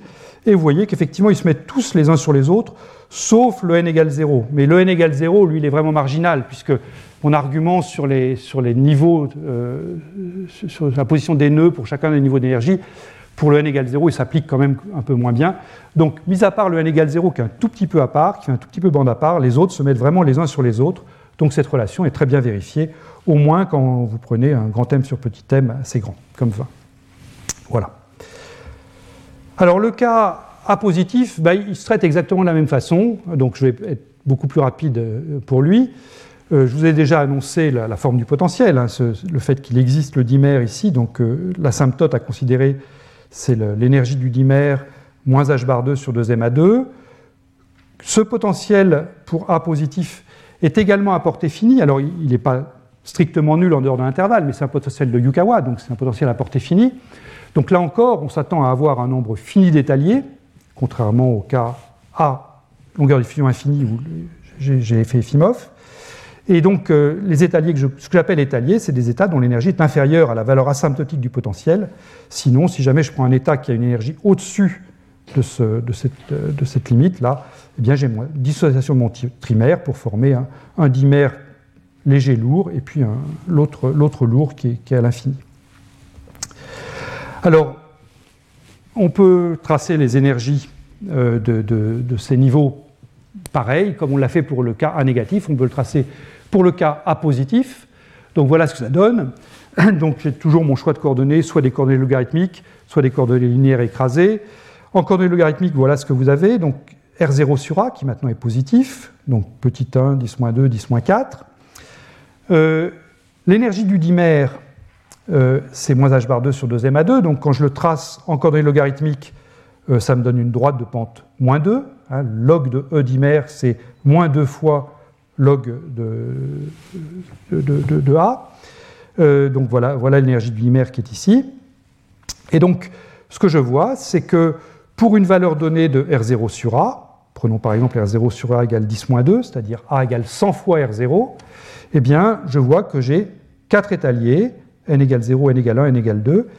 Et si je prends au contraire R0 sur A égale simplement 10, donc une plus petite longueur de diffusion, à ce moment-là, l'état n égale 3 ici a disparu, c'est-à-dire qu'il est allé se fondre dans l'énergie du dimère, si vous voulez, c'est-à-dire que c'est plus favorable de former un dimère et puis le mettre l'autre lourd à l'infini, plutôt que de garder un, système à trois corps liés. Donc l'état tracé en violet ici a disparu. En revanche, il m'en reste 3, l'état n égale 0, n égale 1, n égale 2. Et puis si vous allez à R0 sur A égale 1, à ce moment-là, j'ai plus qu'un étalier qui reste, c'est l'état n égale 0, et puis si j'allais encore plus loin, eh bien, ce dernier étalier disparaîtrait. Donc le nombre d'étaliers peut être nul, mais en tout état de cause, il est forcément fini, puisque j'ai un potentiel à portée finie, un potentiel de type Yukawa. Et ça, c'est donc pour des coordonnées logarithmiques. Euh, dans les coordonnées logarithmiques, la résonance est repoussée à l'infini. Donc cette fois-ci, c'est l'infini vers la gauche, puisque je dois faire tendre A vers, vers l'infini. Donc R0 sur A tend vers 0 plus. Et donc là, vous récupérez l'échelle lambda 2 qu'on connaît bien, euh, la suite géométrique de mes niveaux. Et si vous préférez les coordonnées linéaires resserrées, comme moi, eh bien voilà à quoi ça ressemble. Donc vous retrouvez exactement les mêmes courbes qu'au graphe précédent, avec ici, donc, puisque je prends racine de A en abscisse et l'énergie en puissance 1 quart, eh bien, euh, mon énergie du dimère, c'est toujours une droite, hein, puisque vous prenez la puissance quatrième ici, et la, euh, donc vous avez du racine de A qui va apparaître. Donc voilà l'énergie du dimère en pointillé. Et puis vous voyez donc l'état n égale 2 ici, qui cesse d'exister à partir d'une certaine valeur de R0 sur A, l'état n égale 1 qui est ici, qui va cesser d'exister peu après, et puis l'état rouge qui va, n égale 0, qui va vivre plus longtemps euh, en fonction de R0 sur A. Voilà, la symétrie d'échelle euh, que j'avais expliquée euh, pour le cas négatif au tableau reste vraie dans ce cas positif. Donc je ne vais pas la redémontrer, la démonstration serait rigoureusement identique. donc vous avez toujours cette relation En-1 de A sur lambda égale lambda 2 En de A. Et vous voyez qu'elle se vérifie bien. Je peux mettre toutes les courbes les unes sur les autres, ces courbes que vous avez vues jusqu'à maintenant les unes sur les autres, en mettant lambda puissance n euh, en abscisse ici et lambda puissance 2n puissance 1 quart en ordonnée là. Voilà, donc euh, le, le, cas, A positif euh, n'apporte pas grand-chose par rapport au cas négatif sur le plan mathématique. Et on peut mettre tout ce petit monde ensemble. Alors c'est là que c'est intéressant d'avoir des coordonnées linéaires parce que je peux vraiment mettre tout, le monde sur le même graphe sans, tricher. Donc euh, voilà mes, courbes pour mon état fondamental. Donc ça c'était les, arcs de cercle, les quasi-arcs de cercle que j'avais du côté A négatif ici. Ceux-là c'est les côtés A positifs, c'est ceux qu'on vient de voir. La résonance elle se situe sur cet axe-là. Donc à résonance vous avez une infinité d'états euh, liés pour le, le, système à trois corps grand M, grand M, petit m. Et puis dès que vous vous écartez de la résonance, aussi bien du côté négatif que positif, vous avez un nombre fini d'étaliers, voire zéro si vous mettez ici ou si vous mettez trop loin sur la droite ici. Bien. Les états qu'on a ici, du côté négatif, eh bien, ils euh, répondent à la dénomination d'état borroméen que j'avais introduite euh, dans les tout premiers cours, euh, dans le sens que il n'existe que parce que les trois particules sont là ensemble. Hein, puisque comme A est négatif, je sais que je n'ai pas d'étalier petit m grand m. Hein, et par ailleurs, je n'ai pas d'étalier grand m grand m si je n'ai pas la particule légère, puisque la seule chose que j'ai mise sur l'interaction grand M grand M direct, c'est un cœur dur pour les empêcher de s'approcher auprès l'un de l'autre. Mais ce n'est pas ça qui va créer une attraction. Donc les états qu'on a ici, tout cela, sont des états qu'on peut qualifier de borroméens. Et puis, je termine par des points remarquables sur ce graphe.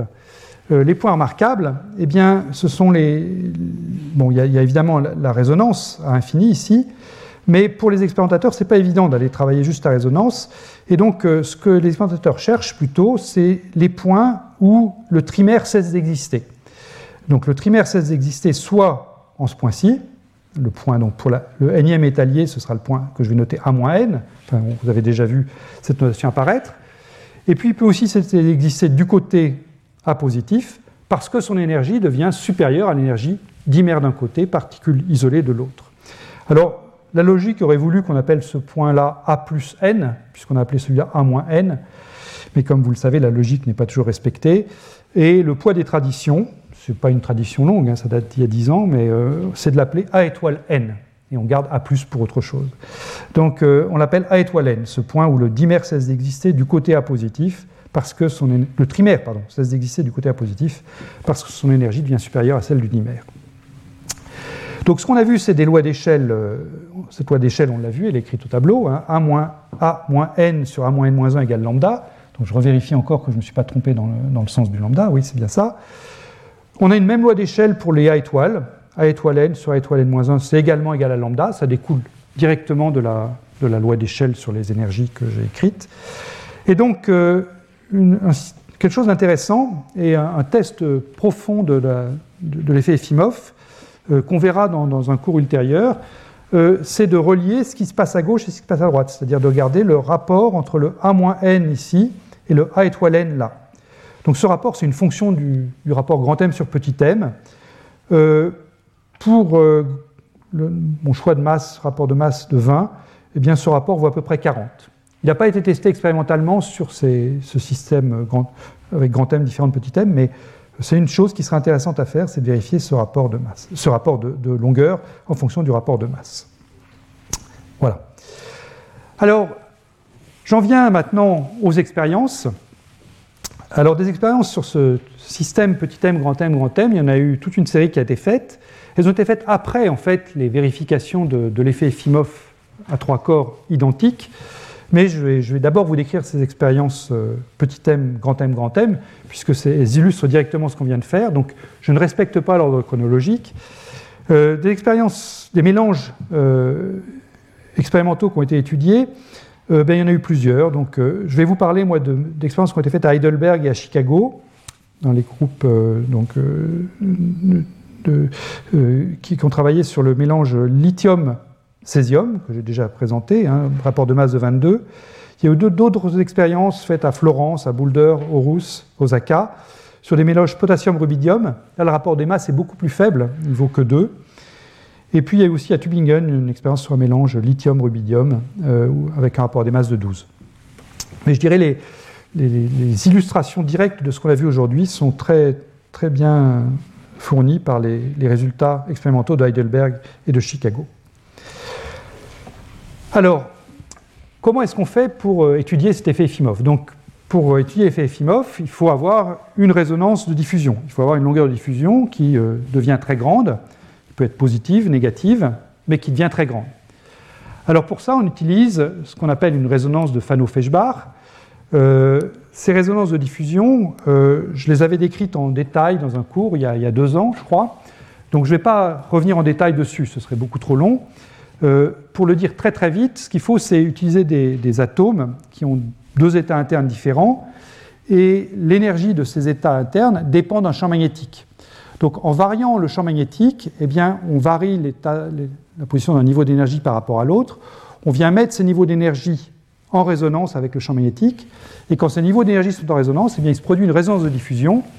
Et dans certains cas, ce qu'on appelle le cas qu'on appelle des résonances larges, eh bien, on peut vraiment faire comme si on pouvait oublier le fait qu'il y a plusieurs niveaux internes présents dans la collision et simplement se dire bah, j'ai une longueur de diffusion qui va devenir très grande quand le champ magnétique sera tel que j'ai la résonance qui se produit. Et on peut modéliser donc la, variation de la longueur de diffusion en fonction du champ magnétique par la loi qui est écrite ici, qui est une loi simple, c'est une loi hyperbolique, et je peux la, tracer au tableau pour, euh, pour que vous l'ayez tous sous les yeux. C'est une loi qui me dit que quand je trace, donc, euh, quand je varie le champ magnétique,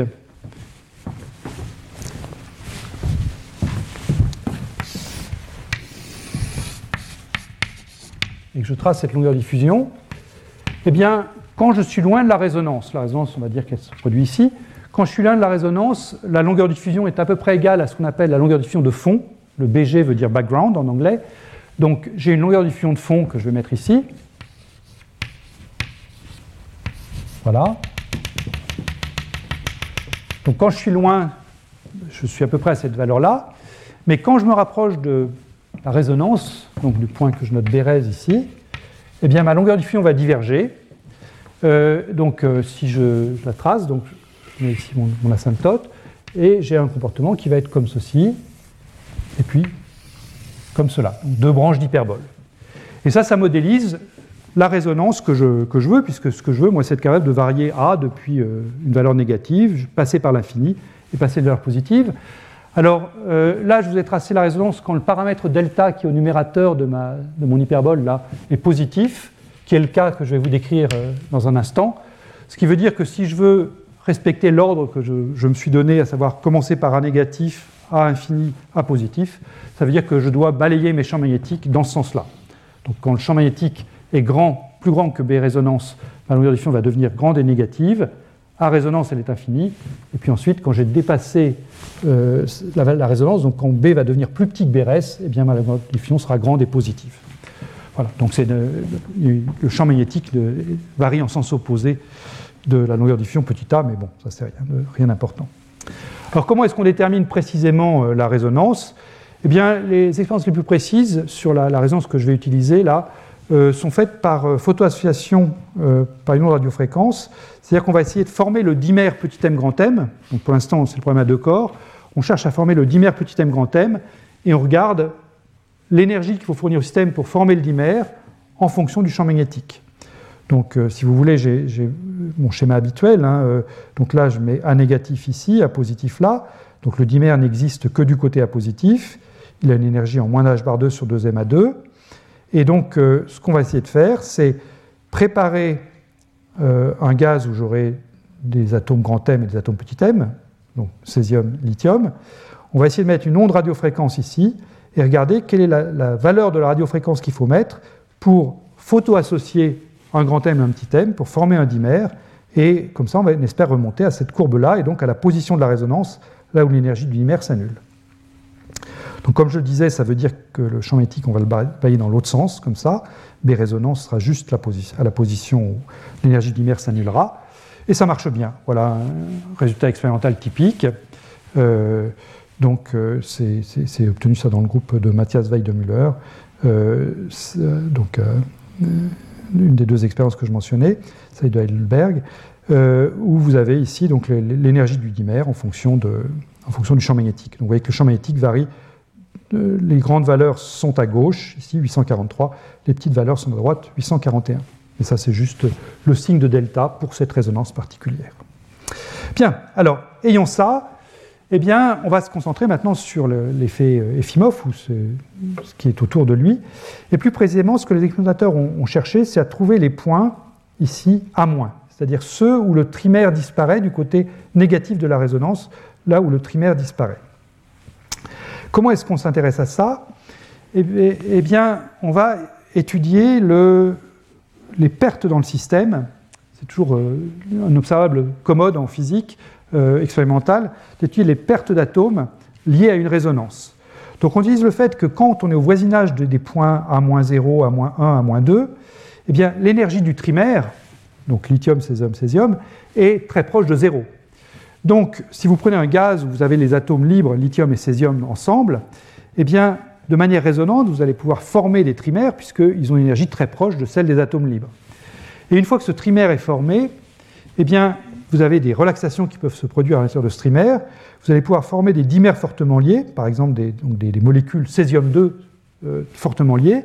Et le, lithium restant, bah, lui, il est éjecté, il emporte l'énergie qui est libérée par la formation de la molécule. Et comme ça, eh vous perdez à la fois la molécule de césium-2 et l'atome de lithium. Et donc, en, simplement en mesurant le taux de perte d'atomes de lithium ou d'atomes de césium de, ce piège, eh bien, on peut remonter à la position de ces euh, points, à moins 0, à moins 1, à moins 2. Alors, je vous donne euh, donc, euh, des, courbes typiques de ce qu'on voit. Donc, ici, vous avez la fraction d'atomes restant dans un piège. Donc, ce sont des pièges optiques, donc des faisceaux laser très focalisés. Les atomes sont piégés dans ces cuvettes de potentiel. la première courbe, elle est obtenue loin de la résonance lithium-césium. Et vous avez deux types de points ici. Les points évidés sont des points lithium seul, et euh, donc vous n'avez pas mis de césium dans le piège, et les points pleins sont mélange lithium, césium, césium. Euh, donc les points évidés, bah, vous voyez qu'il y a une petite décroissance du nombre d'atomes à l'échelle de, temps de l'expérience, qui est de l'ordre de la seconde, 750 hein, millisecondes, donc à l'ordre de la seconde, vous avez une petite décroissance du nombre d'atomes de lithium, mais c'est très très faible, et c'est simplement lié au fait que dans votre enceinte, euh, bah, le vide n'est pas parfait, donc vous avez certains atomes qui se font taper dedans par une molécule d'azote ou d'oxygène du gaz résiduel et ils sont éjectés. Euh, euh, en tout état de cause, il y a très peu de pertes à plusieurs corps dans le gaz de lithium parce que, comme on a pris du lithium 6, lithium 6 ce sont des fermions, on les a pris polarisés. Donc le principe de Pauli euh, réduit très fortement la probabilité d'avoir plusieurs atomes de lithium au même endroit. Donc il y a peu de pertes à plusieurs corps dans un gaz de lithium seul. En revanche, dès qu'on met du césium, on voit qu'il y a des pertes qui sont plus fortes, en particulier au temps court, là où quand la densité est élevée, ça chute assez rapidement et puis après ça, décroît plus doucement. Ça, c'est loin de la résonance. Si vous vous rapprochez de la résonance, ben, lithium-sol, évidemment, c'est pas modifié, puisque si vous n'avez pas mis de césium, le fait que vous soyez proche ou loin de la résonance lithium-césium, ça n'a pas d'importance. En revanche, ce que vous voyez, c'est que les pertes là sont, beaucoup plus rapides. Vous perdez quasiment la moitié de vos atomes dans les 100 premières millisecondes quand vous rapprochez de la résonance. Donc c'est ça qu'il va s'agir d'explorer un peu mieux. C'est qu'est-ce qui se passe quand on se rapproche de résonance. Là, c'est les, courbes que je montre sont celles du, groupe de Chicago de, de Shengshin. Alors, allons-y. Euh, la résonance, on l'a vu tout à l'heure, elle se produit pour des champs magnétiques entre 842 et 843 Gauss. Donc vous avez ici le nombre d'atomes qui restent dans le piège après un certain temps. Euh, la température là, est de 800 nanokelvin. Vous avez le nombre d'atomes qui restent dans le piège après un certain temps. La résonance est ici, hein, je vous dis, euh, entre 842 et 843. Et ce qu'on voit quand on balaye le champ magnétique, alors on le balaye, comme je l'ai dit, hein, des valeurs grandes vers les valeurs petites pour augmenter partir d'ici et augmenter progressivement la valeur absolue de A, mais du côté A négatif. Donc euh, on, fait bien ce qu'on veut pour étudier les, A moins de n. Ce qu'on voit, c'est un premier pic de perte d'atomes. Donc là, on perd plus d'atomes quand on est là que quand on est là ou là. Donc ça, ça correspond, on pense, et ça correspond bien à la modélisation, à l'atteinte du premier étalier euh, de trimaire ici, du côté A négatif, le A moins 0. Et puis les autres, eh ben, ils vont être quelque part par là, mais euh, ils sont pour l'instant ici, puisque je vous rappelle que j'ai un facteur lambda entre la position du premier et la position du deuxième, donc euh, les, deux autres états sont, quelque part par là, mais il va falloir les résoudre. Alors pour les résoudre, on fait un zoom, on fait un zoom sur cette partie grisée là, on baisse la température pour euh, abaisser la vitesse des atomes et avoir plus de temps pour faire la, résonance entre les différents partenaires. Et à ce moment-là, bah, vous voyez, l'échelle n'est plus la même. Là, maintenant, on ne balaye qu'un seul, seulement un Gauss. Ici, euh, pour, ceux qui ne connaissent pas l'unité de Gauss, un Gauss, c'est 10-4 Tesla. Hein, voilà. Donc, on balaye ici à peu près un Gauss, alors que là, on en balayait 10. Donc, on balaye un Gauss, et là, on voit, on résout autour de entre 843 et 844. Euh, on résout quelque chose qu'on ne résolvait pas ici. On résout quelque chose qui est le deuxième état à moins ici. Et puis là, vous pouvez voir un léger épaulement. La résonance stricto sensu est ici, vous pouvez avoir un léger épaulement. On peut refaire un zoom encore sur cette partie-là. Donc on redivise encore par presque 10 la quantité de champ magnétique balayé. Et là, on voit clairement un épaulement avant de passer vraiment à résonance, où là, vous avez l'infinité d'états d'Efimov qui est à votre disposition, et là, il y a vraiment beaucoup, beaucoup de pertes. Donc c'est une très jolie manip, où ils ont pu voir comme ça donc trois pics de pertes d'atomes, 1 0, 1 1, 1 2 en baissant la température pour voir de, mieux en mieux ce qui se passe au voisinage de la résonance. Alors, quand on fait un bilan de, ces mesures, eh bien, euh, voilà ce qu'on trouve. Euh, ce, qui, nous intéresse, évidemment, c'est le rapport entre A-1, A-0 et le rapport entre A2 et A1. Euh, ce rapport, si on croit le calcul Born-Oppenheimer, on, pense qu'il doit être de l'ordre de 5.6. C'est ce qu'on obtient en faisant le calcul qui est au tableau là-bas, mais en prenant le bon rapport de masse, donc euh, pas, 20 mais 22. Euh, ce qui est trouvé donc à Heidelberg et à Chicago est écrit ici. Euh, sur le rapport entre A-1 et A-0, là, les, les, convergent bien, donnent bien les mêmes résultats. Vous avez vu, les pics de résonance sont bien marqués. Euh, il y a quand même des incertitudes. Hein. Alors, il y a trois sources d'incertitude. Statistique, c'est le premier chiffre. Systématique, c'est le deuxième. Et la calibration de la longueur de diffusion A en fonction de B, c'est le troisième. Donc, Heidelberg dit 5,48, euh, Chicago dit 5,35, mais tout ça, c'est dans les barres d'erreur. Sur le rapport A2 sur A1, là, il y a plus d'écart entre les deux mesures, mais il y a aussi des beaucoup plus grandes barres d'erreur. Vous voyez, les barres d'erreur sont supérieures à 1, là. Euh, Heidelberg dit 5 et Chicago dit pratiquement 7. Là où le calcul à Born-Oppenheimer donne 5,6. Alors, on peut se dire, bon, ben, ça, le calcul, c'est Born-Oppenheimer, c'est une approximation, donc que donne le résultat exact? Alors, le, calcul exact a été fait, euh, en particulier, il a été fait par euh, Petrov et, Werner. le, point à prendre en compte, c'est que dans, ma modélisation à la borne Oppenheimer, moi j'ai été très naïf, puisque j'ai négligé, comme je l'ai dit plusieurs fois, toute interaction entre les particules grand M. Ah, mis à part le cœur dur en R0, j'ai dit qu'elles n'interagissaient pas l'une avec l'autre. Or, mes deux atomes de césium, dans, le trimère euh, lithium, césium, césium, mes deux atomes de césium interagissent entre eux. Donc il faut prendre en compte ces interactions. Alors ce qui est remarquable, c'est ça qu'ont trouvé Petrov et Werner, c'est qu'en fait, ces interactions ne jouent pas beaucoup sur le rapport lambda entre les, positions des AN et des AN plus 1.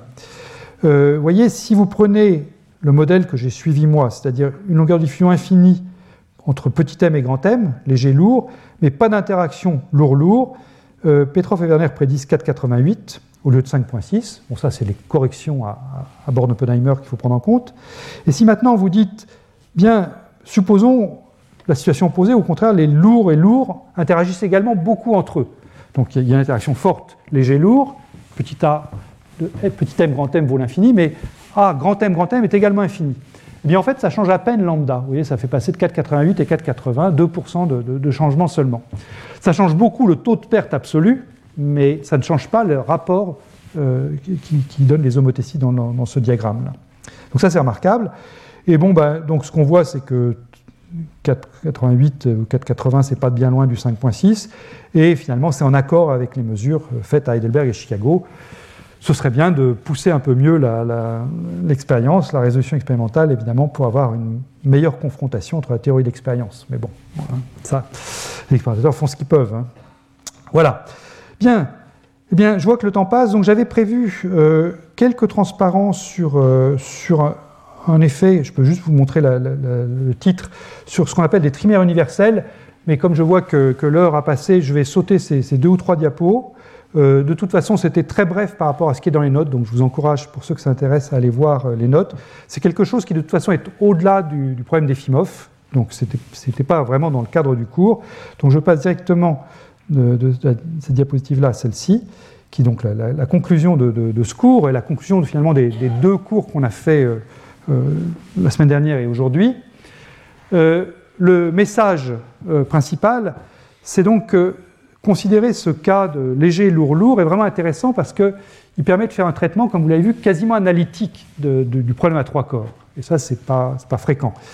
Et il nous a révélé, je dirais, les caractéristiques principales de l'effet Efimov, qu'on va retrouver plus tard pour le, le vrai problème d'Efimov de trois particules identiques. Et ces caractéristiques, ben, je les répète encore une fois, parce que c'est quand même ça le, message à, emporter, c'est quand on se met pile à résonance cette série infinie d'états, avec une loi d'échelle pour les énergies en lambda 2, quand on se met du côté A négatif, eh bien, on a des états borroméens qui existent, bien que le problème à deux corps n'ait pas d'état lié, il y en a à trois corps, et on a une loi d'échelle pour les seuils d'apparition de ces différents états liés. Et puis quand on se met du côté A positif, eh bien, on a cette compétition trimère-dimère qu'on n'a pas encore explorée expérimentalement, on le fera dans les semaines qui, vont suivre. On a cette compétition dimère-trimère qui apparaît. On a là aussi des lois d'échelle sur les seuils d'apparition de ces, de, ces, de ces états à, trois corps par rapport, par rapport, aux états à deux corps. Et donc ce qu'on a vu aujourd'hui, ben, ce sont des premiers tests expérimentaux précis des lois d'échelle du côté négatif mais je vous promets qu'il y en aura d'autres qui vont suivre dans les semaines qui vont venir. Voilà, merci beaucoup. Retrouvez tous les contenus du Collège de France sur www.colège-2-france.fr.